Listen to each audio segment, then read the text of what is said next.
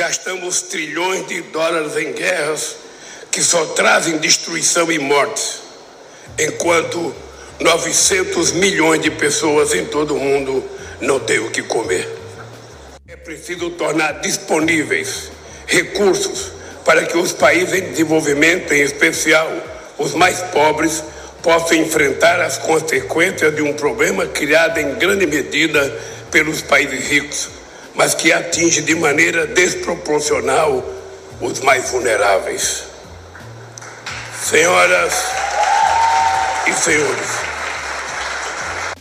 estou hoje aqui para dizer que o Brasil está pronto para se juntar novamente aos esforços para a construção de um planeta mais saudável, de um mundo mais justo, capaz de acolher com dignidade a totalidade de seus habitantes e não apenas uma minoria privilegiada.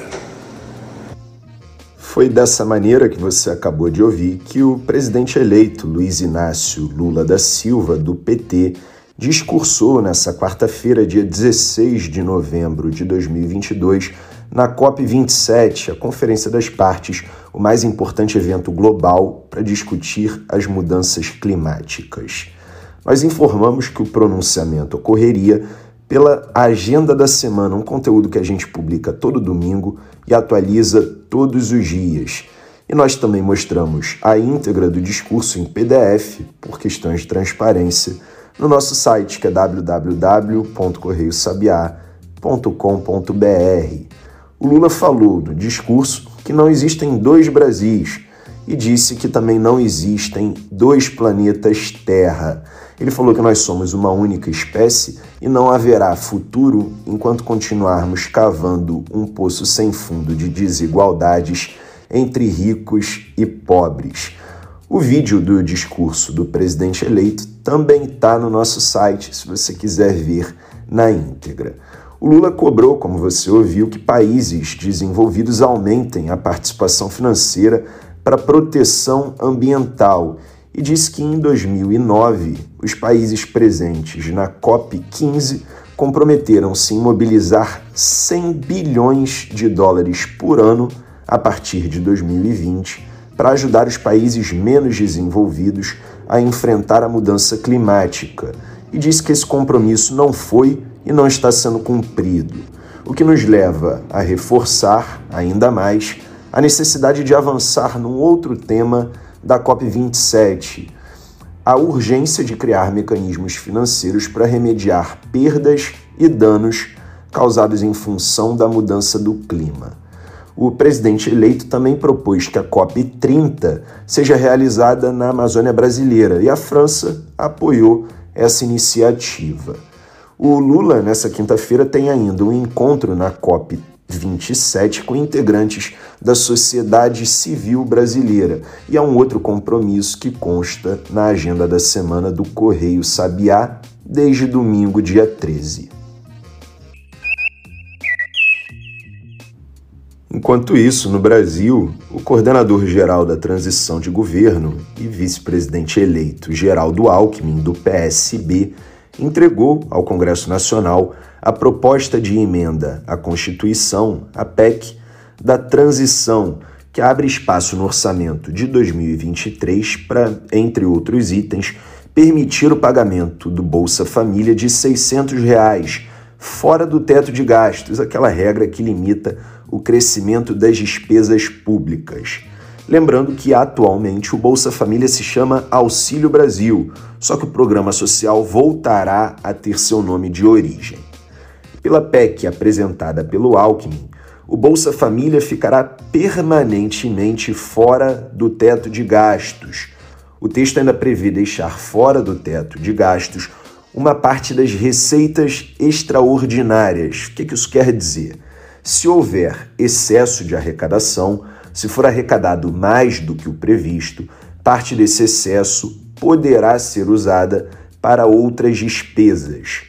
O valor total que poderia ser usado para cobrir outras despesas a partir desse excesso de arrecadação seria de 22 bilhões e 900 milhões de reais, Isso corresponde a 6,5% do que foi arrecadado a mais em 2021, de acordo com os cálculos da equipe de transição. Soma-se a esse valor o custo total da PEC, de 175 bilhões de reais para deixar os benefícios sociais fora do teto. Assim, o valor final dessa PEC fica em quase 200 bilhões, ou seja, somando 175 com os 22,9 que eu mencionei para você, a gente tem exatamente 197 bilhões e 900 milhões de reais. Agora, para a gente não ficar só nos números, eu vou explicar para você um pouquinho mais sobre essa PEC. O texto apresentado pela equipe de transição é mais ambicioso do que estava sendo noticiado até então. Isso porque o texto propõe a exclusão definitiva, eu falei para você, a exclusão permanente do Bolsa Família do teto de gastos. Até então falava-se na exclusão do benefício social durante quatro anos, no máximo, o equivalente a todo o mandato do Lula.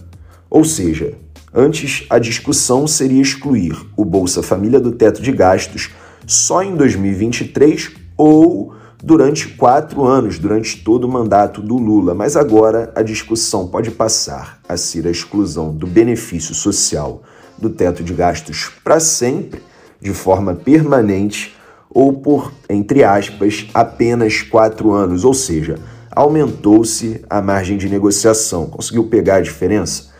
Além disso, a possibilidade de usar 22 bilhões e 900 milhões com excesso de arrecadação também dá mais margem de manobra ao governo eleito.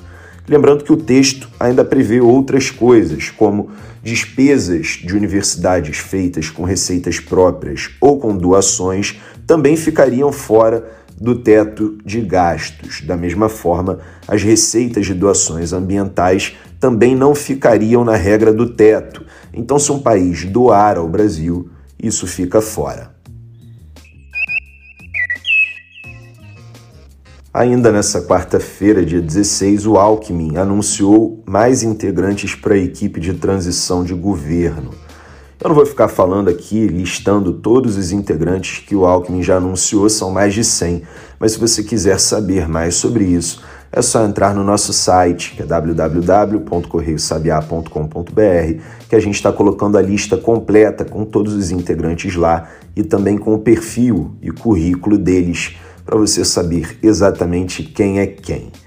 Enfim, depois desse anúncio de novos integrantes, o Alckmin deu uma entrevista coletiva na qual falou que o governo eleito não vai ser gastador, palavras dele próprio, mas que vai procurar garantir a proteção social. Já o presidente em exercício do TCU, o Tribunal de Contas da União, ministro Bruno Dantas, entregou para o Alckmin um relatório com uma série de recomendações e diagnósticos feitos pelo TCU, é claro, sobre a máquina pública.